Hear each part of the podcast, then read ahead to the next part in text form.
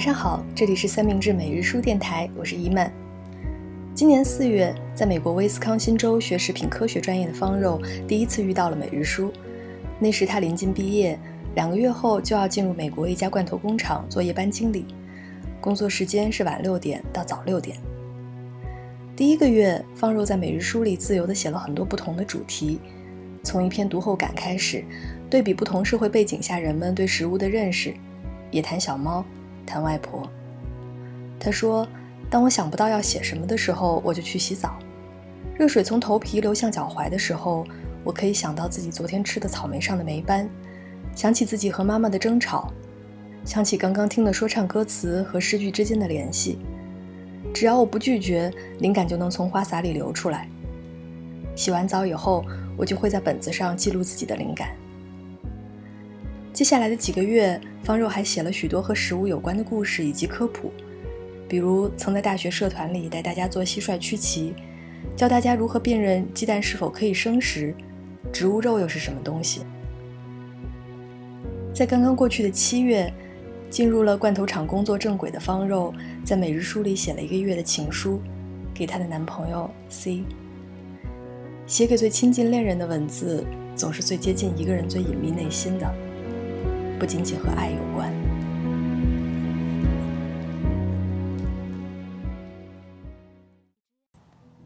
七月一日，C，我开着车准备回家。今天仿佛特别特别长，有可能是因为熟悉了新的工作，所以做事变得快了起来。其实今天我用不着加班。本来每天已经上了十二小时的班了，老板屡次三番的和我说不要加班了，但是其他人似乎都给我一种你都是领导了，你怎么能不加班的感觉，所以我被迫留下了。我很难受，可能我只会屈服这么一次了，因为朋友不知道下个学期能不能继续回美国，我从他那儿把他的猫接了回来。猫送过来的时候是下午，我刚刚睡觉起来，准备去上班。新来的猫是个恶霸，一来就欺负我们的小猫。你很着急，我们俩差点抱头痛哭。用了九牛二虎之力，你才把恶霸关到房间里，感觉是短暂的保护了小猫。我和你开玩笑说，这就像养二胎一样。我实在是太想回家了。我想见见你，见见恶霸猫，见见小猫。我在每一个弯道加速。我开过湖边的橙色百合，开过草地，开过有鹿出没的森林。我开的实在是太快了，看不见其他车的眼睛。我想回家见见你。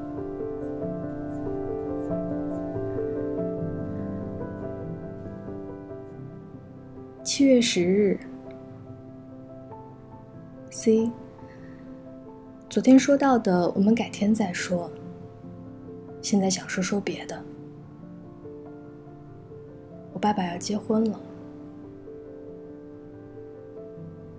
今天上班的时候，他问我有没有时间通个电话。我以为他只是想我了。没什么急事，下班再说。我问他。我打算结婚了，想和你商量商量。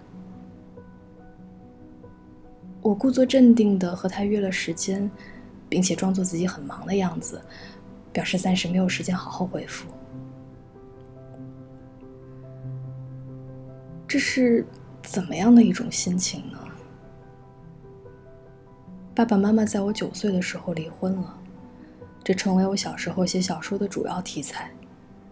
我一向拒绝把它用作作文题材，为了拿高分，在同学们面前炫耀伤口吗？不了不了。离婚是因为爸爸的婚外情，这样看起来爸爸是过错方。我觉得理所应当的，我应该跟妈妈过。那个时候我知道，人会滑落出生活的轨迹。有比安稳的、稳定的生活更有吸引力的选择。爸爸拉着他的小行李箱，手里抱着他的电脑。行李箱的滚轮划过大理石的走廊地板，没发出太大声响。妈妈把外面的防盗门关上，我隔着门上的空隙盯着爸爸的背影。我不知道自己为什么要哭，也不知道妈妈有没有安慰我。我也不记得他有没有哭。爸爸走向了他的生活，我和妈妈走向了我们的生活。爸爸后来有了其他女朋友，我始终不知道那个在他浴室里放了两年的、用了一半的兰蔻粉水是谁的。我不知道妈妈带我去见的一个朋友是怎么样的一个朋友。爸妈也总是相互试探。你妈最近怎么样啊？就和那个谁谁，具体我不知道。我说，听说你爸要结婚了，你可千万要小心，生了一个孩子就要跟你来抢遗产呢。所有人都说你爸要结婚了，难道你能不知道吗？我不知道，我说。然而这才是开始。你怎么能不知道？天下人都知道了，我真的不知道。你别再问我。我知道爸爸的女朋友，但是我不知道爸爸具体有什么打算。他从来不说，我从来也不问。而后我妈就会无理取闹一番，说他对我多年的养育之恩比不上我爸请我吃的一碗酸辣粉，说我不知谁好谁坏。小的时候我会哭，再大一点之后我会大叫，我会反驳。我真的求求你别再问我了，每次都是以我的求饶结尾。在他们刚刚分开的时候，总有不知好歹的大人问我：“你希不希望爸爸妈妈复合呀？”我知道。他们没有复合的可能性，我永远都知道。妈妈的恨意，爸爸印象的淡去，他们就如被移植到不同花盆里的多肉植物，各自扎根生长。大概是我在上大学了以后，爸爸有了现在这个女朋友，并不是一开始出轨的对象。我并不讨厌对方，奶奶家也很满意爸爸的这个新女友。我们见面的时候，他时常问起我和妈妈的相处模式，然后他便会感叹：“生个孩子真好。”我总是尝试从过来人的角度劝他，不要和我爸这种人生孩子。在我爸眼里，生孩子就跟养只偶尔回家的小野猫一样，在某个周六便在他的家里出现。他会大张旗鼓地为野猫准备一顿大餐，然后送心满意足的野猫回到森林里。回到森林的小野猫会觉得，那个偶尔见到的人对我真好，仅此而已。我告诉他，如果和我爸爸这样的人生孩子，所有的养育责任都会落到他的身上。和他相处的时候，我觉得我在背叛我的妈妈。我不知道应该以何种立场跟他对话。不过，关于养孩子的建议，的确是真心实意的。但从我作为爸爸前妻的孩子，这种话说来，无论如何都让人起疑。奶奶劝我说：“他们不会有孩子的。”我似乎不在意，但我也隐约感觉到，爸爸想要安定下来的打算。我从来不问他，但是我知道，爸爸不愿受婚姻的束缚，所以莫名其妙的也不担心。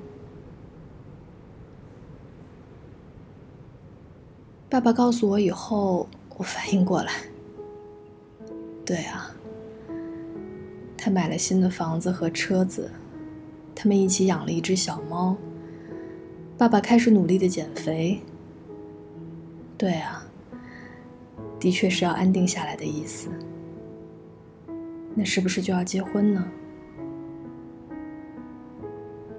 爸爸的人生一早就和我没有关系，我也早就知道他和妈妈不会在一起了。他们有各自的房子，各自的朋友，各自的生活。我牵着眼前的文件这样想着。我刚刚告诉你爸爸准备结婚的消息，你的回复很冷淡。你说。结就结嘛。对了，你是我十七岁时候认识的男朋友，不是我十一岁时候的男朋友。我早就不和别人说这件事了。你知道我家的情况非常复杂，你不仅见过我的爸妈，还见过我妈的前男友们和我爸的现女友。我不怪你。我没有理由怪你。我练习了太多年，装作无所谓的样子，你分辨不出，是我功力了得。我照例做着厂里的巡逻，心里只觉得说不出来的堵。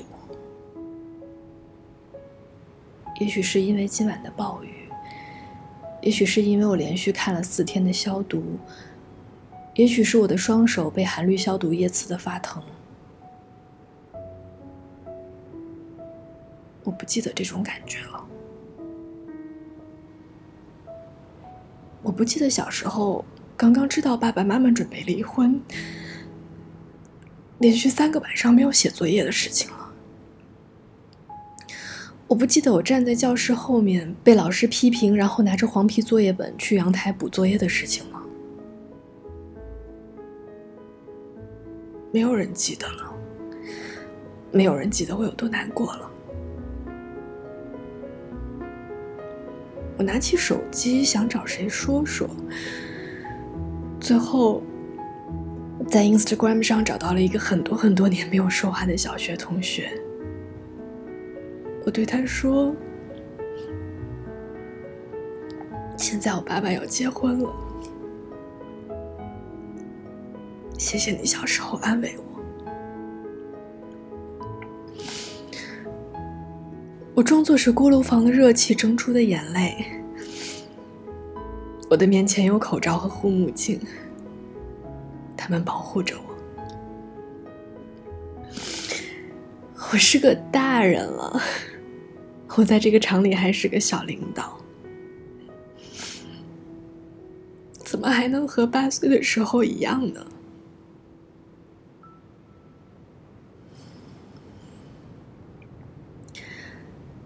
同事大多和我的父母差不多大。刚刚坐在我旁边的同事大叔，结过三次婚，带大了十个孩子。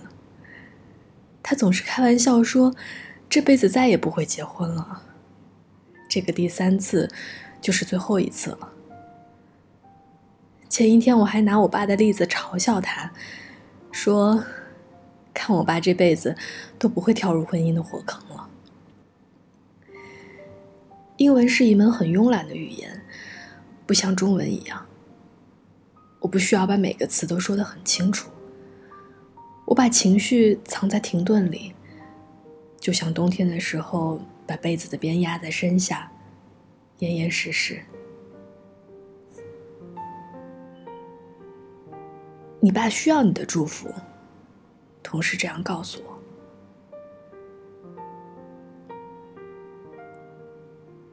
我祝福你，希望你们都开开心心的。在电话的最后，我这样对我爸说。那是一通简单的对话，我的声音是颤抖的，我说话说的很快。我依然装作自己很忙的样子，通话间还与其他同事搭话。我爸说我说话像奶奶一样。他们再也不会在一起了。二十一岁的我想明白了。